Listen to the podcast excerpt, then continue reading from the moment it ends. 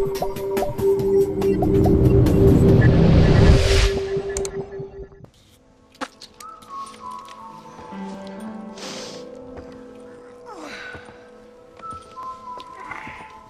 that fella from the train company, No, I'm from Fort Mercer. Fort Mercer. You them one of them Williamson boys. Calm down. Go on, shoot him, mister. Shoot him. Come what? You you getting kicked with me, boy?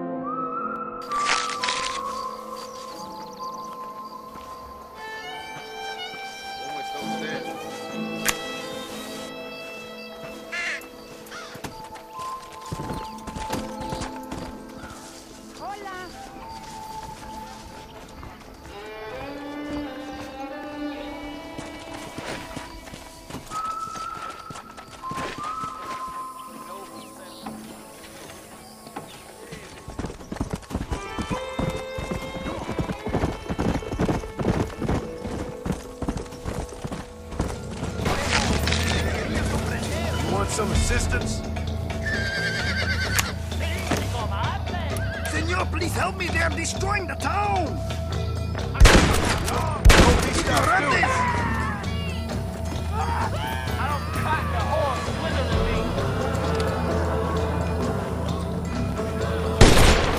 Leave that woman alone! I think he's going to be unfaithful to his dear wife. Why don't you head over there and see if you can advise him how best to proceed? What do you think I am?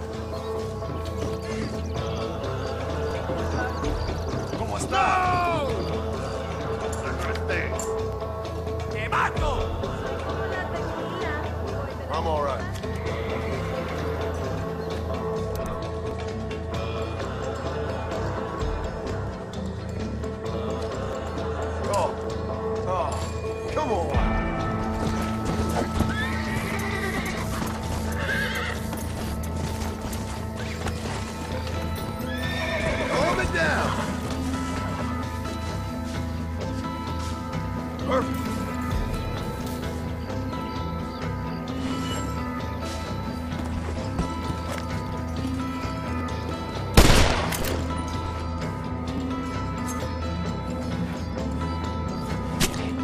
Tough one, ain't you?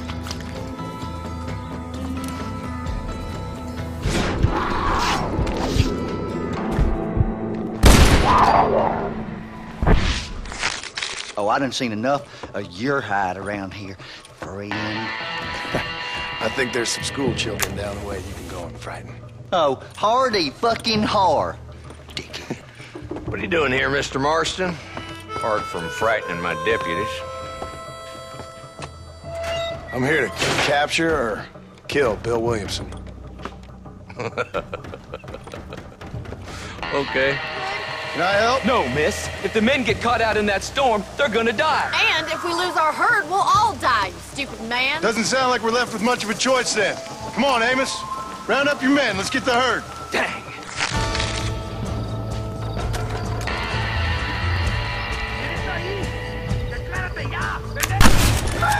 No point in running, Benito!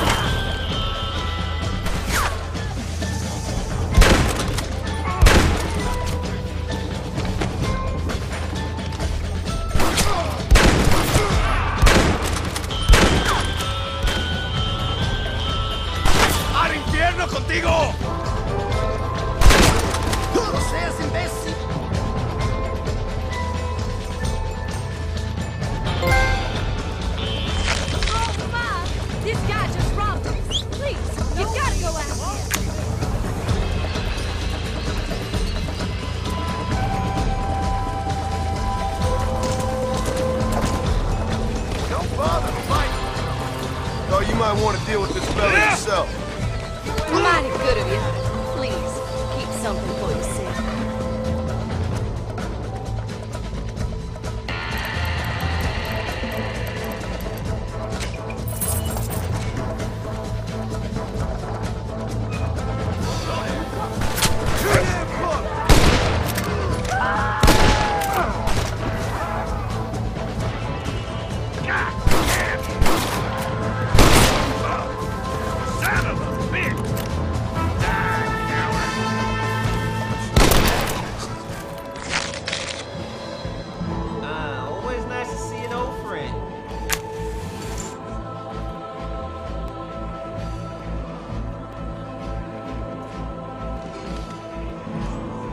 I get a ride. Cheater. I cannot abide a swindler.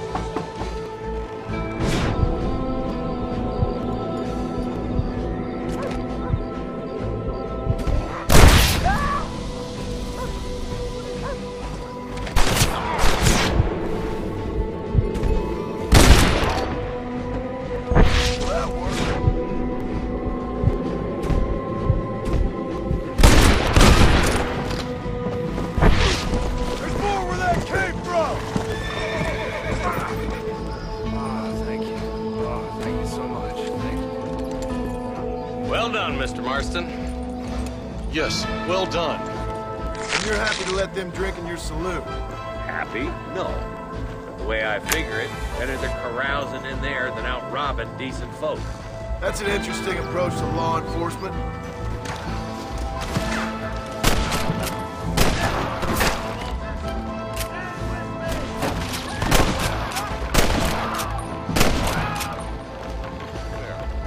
He's helped a great many of the county, and many of the townsfolk are really missing him.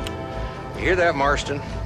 We just butchered a gang of thieves, and the town is up in arms about a missing snake oil merchant. I am so glad to be serving such a wise and respectable people. Let her get some shut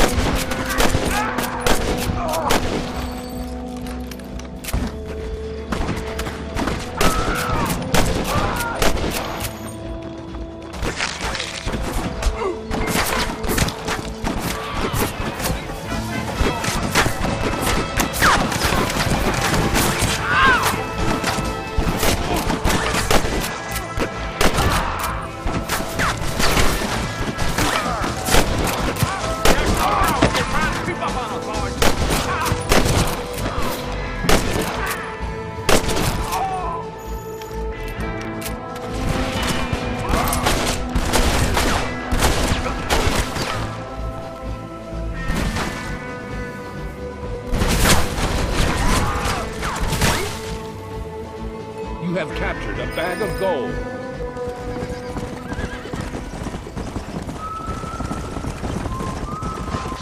We up there right now? Well, it was a group of four men rounding up Mr. Gulch's livestock, and none of them looked like any of Gulch's hands, so yes, sir, right now. That sarcasm's most unbecoming, Eli. It's gonna hold you back in life, even worse than your lazy eye.